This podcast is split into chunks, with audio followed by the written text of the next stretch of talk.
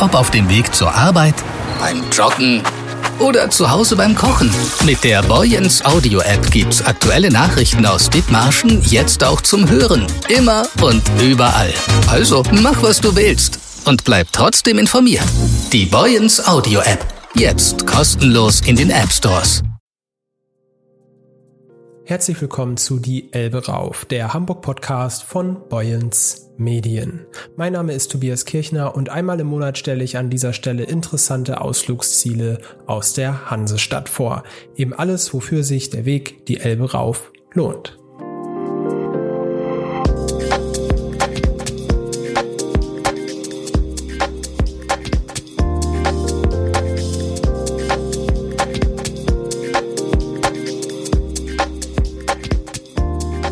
Willkommen zurück bei Die Elbe Rauf, dem Hamburg-Podcast von Boyens Medien. Mein Name ist Tobias Kirchner und ich freue mich, Sie nach einer kurzen Winterpause wieder hier begrüßen zu dürfen. Wir machen heute einen Ausflug in die Hamburger Kunsthalle, sicherlich eines der bedeutendsten Museen in ganz Deutschland. Direktor Alexander Klar steht wie so viele seiner Kolleginnen und Kollegen vor der großen Herausforderung, viele Besucher anzulocken. Aktuell scheint ihm das zu gelingen. So ist die Ausstellung zum Geburtstag von Caspar David Friedrich ein großer Erfolg. Wer am Wochenende vorbeischauen möchte, muss lange im Voraus Tickets erwerben. Bereits nach etwas mehr als einem Monat verkaufte die Kunsthalle bereits 185.000 Tickets. Ich habe mit dem Museumsdirektor Dr. Alexander Klar gesprochen. Im Interview gibt er einen spannenden Einblick in die Arbeit an einer Ausstellung und sagt, dass deutsche Museen auch ruhig etwas mutiger sein könnten. Zu Beginn wollte ich aber wissen, was beeinflusst eigentlich die Arbeit eines Museumsdirektors? Ich glaube, es ist immer zeitgebunden. Also in unterschiedlichen Epochen sind Direktoren etwas Unterschiedliches. Also ich vermute mal, der, der Unterschied zwischen etwa mir und meinem äh, vierfachen Vorgänger Werner Hofmann könnte äh, diametraler nicht sein. Das war damals damals ein uneingeschränkter Herr aller Reußen. Wenn der Direktor etwas sagte, dann zitterte das Haus. Es äh, geht das Gerücht, dass Werner Hofmann auch ein sehr ungnädiger Typ gewesen sei, dessen äh, Kuratoren äh, wahlweise vor ihm kuschten oder ihn nicht leiden konnten. Der war bestimmt eine Figur von großer intellektueller, ähm, von einem großen Stand, ähm, aber eben auch ein unglaublich tyrannischer Typ, der wenig gelten ließ jenseits der eigenen Meinung. Da bin ich jetzt eine vollkommen andere Figur, Direktoren heute sind ähm, ja so ein bisschen Gruppen, Gruppenmannschaftsspieler. Ähm, ich identifiziere mich sehr mit dem, was die Kuratorinnen des Hauses machen. Ich, ich lasse mich davor spannen. Ähm, ich bin eigentlich mehr so eine Art ähm, äh, ja, wir, wir spielen miteinander so lange, bis man das Gefühl hat, dieses Spiel sieht gut aus. Und ähm, es ist wirklich eher eine, eine Fußballmannschaft, die versucht wirklich sehr, sehr schön Tore zu schießen. Äh, damals war das, glaube ich, zehn Kampf des Direktors und äh, am Ende bewunderten alle, wie viel Leistungsfähigkeit da war. Die Ausstellung zum Werk von Caspar David Friedrich läuft bisher ziemlich gut. Aber wie nähern sich die Kuratorinnen und Kuratoren so einem großen Werk und stellen es im Museum zeitgemäß dar? Also eine Ausstellung ist halt auch nicht einfach immer nur eine Ansammlung von Bildern, sondern eine Ausstellung hat meistens eine These, die man mit der Ausstellung belegen möchte. Und selbst bei einer Ausstellung, deren Thema eigentlich klar zu sein scheint, wie eben Caspar David Friedrich, geht es ja darum, wie zeigt man den Caspar David Friedrich heute? Gerade in einem Haus wie der Kunsthalle, hier sind mehrere berühmte Caspar David Friedrich Ausstellungen gewesen. Also 1974 hat der benannte Werner Hofmann hier eine große, berühmte Ausstellung zu Caspar David Friedrichs 200. Geburtstag gemacht. Dann 2004 oder 6, ich weiß nicht ganz genau, hat Hubertus Gassner hier eine riesige Caspar David Friedrich Ausstellung gemacht mit russischen Leihgaben und jetzt wieder und dann ist klar, wir machen nicht zum dritten Mal dieselbe, sondern ähm, mich und die Kuratoren mit mir interessiert eben tatsächlich Geschichtliches aus unserer heutigen Perspektive zu betrachten und wir haben dann gesagt, wenn wir Caspar David Friedrich zeigen, dann möchten wir gerne zeigen, was an dem modern ist, was, warum der eigentlich heute so eine äh, unglaubliche Popularität genießt, wo er doch zu Lebzeiten nahezu verkannt war. Und daher kam dann auch der Ausstellungstitel äh, Kunst für eine neue Zeit das impliziert, dass die neue Zeit unsere Zeit ist, aber natürlich auch die neue Zeit, auf die seine Kunst hing zu seinen Lebzeiten.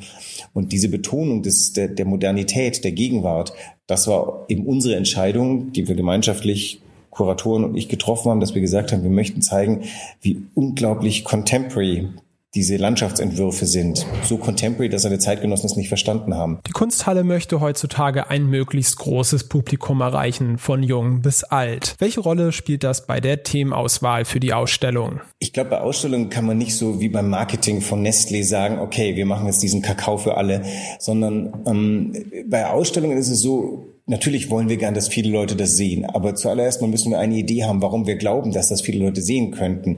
Und dann versuchen wir nicht die Ausstellung so hinzudengeln, dass wir denken, okay, das trifft jetzt äh, den Geschmack von bis, sondern wir machen etwas wir versuchen tatsächlich auch die Neugier zu stimulieren. Also zu uns kommen ganz viele Menschen mittlerweile, die eben nicht eingeweiht sind, aber die neugierig sind und die gehört haben, dass es ähm, ganz interessant ist.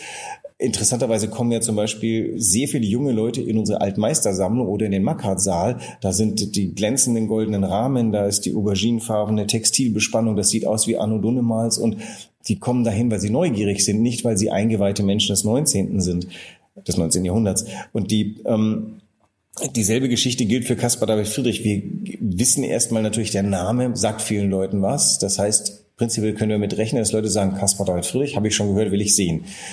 Aber wir versuchen jetzt nicht zu sagen, das ist der, das ist dieser äh, populäre Caspar David Friedrich, den ihr alle gut findet, sondern äh, wir nehmen eben die Gegenwart, was ja jetzt nicht so ist, dass alle Leute sofort sagen, ah, ich möchte jetzt das heutige sehen. Die meisten Leute machen ja eine Zeitreise in die schöne alte Vergangenheit.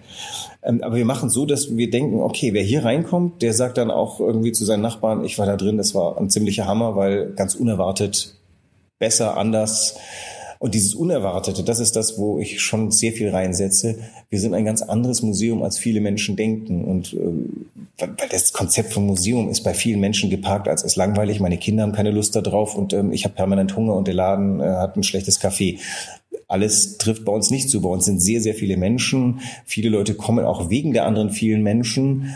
Also die Ausstellung ist jetzt so voll, dass ich sagen würde, das ist so am Rande von, naja, ähm, da muss man eine gewisse Toleranz haben, aber jetzt grundsätzlich in der Kunsthalle ist viel los, nicht zu viel los und man ist mit lauter anderen Leuten. Ähm, und, und jung und alt treffen sich hier und, und tauschen sich hier aus. Wir sind auch ein Haus, in dem man sich austauscht. Also bei uns laufen nicht die Leute schweigend von Bild zu Bild, sondern bei uns unterhält man sich. Das ist einfach auch schon klar. Das ist jetzt nicht, dass man stumm vor Ehrfurcht erschauert durchläuft, sondern dass man das genießt. Das sind unsere Räume hier. Und das versuchen wir anzubieten. Und ich glaube, da haben wir eigentlich ganz gut einen Publikumsgeschmack getroffen, der sehr, ein sehr großes Publikum einbezieht. In diesem Zusammenhang habe ich mich gefragt, was macht eine gute Ausstellung überhaupt aus? Als ich hier neu war, haben wir uns ganz sind wir sehr viel zusammengesessen, haben uns unterhalten, was sind gute Ausstellungen, was macht eine gute Ausstellung aus, ähm, was interessiert euch. Und ich habe zum Beispiel, das sind ganz simple Dinge. Ich habe halt eben auch gesagt, mich interessiert immer diese, diese Beziehung Raum, Kunstwerk, Mensch. Das heißt, denkt in euren Ausstellungen doch tatsächlich die Besucherinnen mit, die im Raum stehen. Und was gibt es für Erlebnisse? Und Herr daraus geboren sind sehr viele Ausstellungen, die viel mit Installation zu tun haben, wo eben nicht nur ein Bild an der Wand ist, sondern eben tatsächlich ein Bild mit der Wand spielt oder mit dem Raum spielt. Dann kommt eben automatisch ein äh, beginnen die Kuratoren zu suchen nach, nach Themen, die das irgendwie befüllen. Dann ist mir sehr wichtig, dass viel zusammengearbeitet wird und wir haben in der öfter als nicht haben wir Gespanne von Kuratoren, die sich zusammentun und sagen, wir erfinden hier was gemeinschaftlich. Wir hatten diese Ausstellung, die Atmen hieß. Das war eine Zusammenarbeit zwischen der Kuratorin der Gegenwart und der Altmeister, die eine Altmeister-Gegenwartsausstellung über das Phänomen des Atmens gemacht haben. Die, diese Ausstellung war also ein tatsächlich ein Überraschungserfolg, weil wir auch überlegt haben, Atmen nach Corona, das ist schon ein stranges Thema, das tut ja schon beim dran denken weh. Ähm, wir hatten noch eine Ausstellung über Trauern, die war mitten in Corona und das war eine der ersten Ausstellungen, die an mich herangetragen wurde, wo ich noch dachte, wenn wir jetzt eine Ausstellung über Trauern machen, das macht keine gute Laune eigentlich. Aber irgendwie hatte ich das Gefühl, das ist so eine genuine Idee, das machen wir einfach. Und dann war es die Ausstellung in der Mitte von Corona und hatte einen immensen Erfolg, weil die Leute einfach, dieses Thema war einfach genau das Richtige. Und ich glaube, dass man muss ein bisschen Glück haben, dass irgendwie Sachen passen. Ähm, aber ich vertraue eben tatsächlich auf die Handschrift der Kuratorinnen. Im vergangenen Jahr habe ich das neu eröffnete Kunstmuseum in Antwerpen besucht und war schwer beeindruckt von der Gestaltung der Räume. Immer wieder wurde mit den Erwartungen der Besucherinnen und Besucher gespielt und mit der Tradition klassischer Museumsräume gebrochen. Von Alexander Klar wollte ich wissen, warum das in deutschen Museen ganz oft nicht der Fall ist und wo er persönlich Potenzial in seinem eigenen Haus sieht. Belgien und Holland, die, da muss man neidlos anerkennen, die sind manchmal viel mutiger als wir. Die haben auch weniger Angst vor schlechtem Geschmack. Die ähm, hauen mal Sachen raus. Ähm, wir haben unter anderem, wir haben hier eine Arbeit einer belgischen Künstlerin, die unglaublich gut ankommt. Die heißt Arcangelo und ist eine verhüllte Figur, eine lebensgroße verhüllte Wachsfigur. Die steht in unserem Altmeisterbereich und da sitzen immer Leute und schauen die sich vollkommen versonnen an, weil man weiß nicht, ist das jetzt eine personifizierte Trauer? Ist das etwas unendlich Trauriges oder nur etwas Melancholisches? Und ähm, solche unerwarteten Begeben, äh, Begegnungen sind tatsächlich in, in holländischen und belgischen Museen viel noch viel, wie soll man sagen, mehr inszeniert als bei uns. In Deutschland haben wir immer so ein bisschen Angst vor äh, zu viel Theaterdonner. Das könnte irgendwie, keine Ahnung, ähm, man könnte dazu sehr wie die wie, Jahrmarkt wirken. Ähm, also da sind wir für deutsche Verhältnisse eigentlich relativ laut und, und wir haben viele Videoarbeiten, die auch durchaus lustig sind und auch strange. Ähm, also wir versuchen insgesamt gar nicht erst den Eindruck zu erwecken, dass Kunst eine Aura hat, die man nicht anfassen kann. Also jegliche Kunst ist immer für Betrachterinnen gemacht. Und ähm, also die Ehrfurcht möchten wir gerne allen Leuten nehmen. Gleichzeitig wollen wir natürlich auch ganz deutlich machen, das sind Dinge, die jetzt 200, 300, 400 Jahre alt sind zum Teil und die haben eine gewisse Würde, die, die sich jedem mitteilt. Und ähm, das ist so eine feine Linie, die man so versuchen muss zu navigieren. Also in Antwerpen haben die das toll gelöst, ist aber natürlich ein fantastisch neu eingerichtetes, riesiges Museum. Allein schon die Größe dieser Räume bläst einen ja weg. Bevor Alexander Klar die Stelle in der Hamburger Kunsthalle angetreten hat, arbeitete er in großen Museen in New York, Venedig, aber auch in Wiesbaden. Ich wollte wissen, wie er die Kunsthalle und Hamburg im internationalen Vergleich sieht und was seine Ziele sind.